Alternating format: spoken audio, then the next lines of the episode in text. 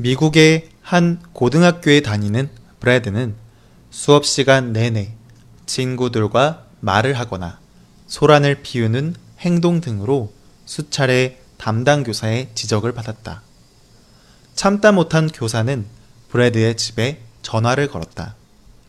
연락을 받은 브래드의 아버지는 한 번만 더 이런 전화가 오면 학교로 찾아가겠다. 라며 아들에게 으름장을 놓았다.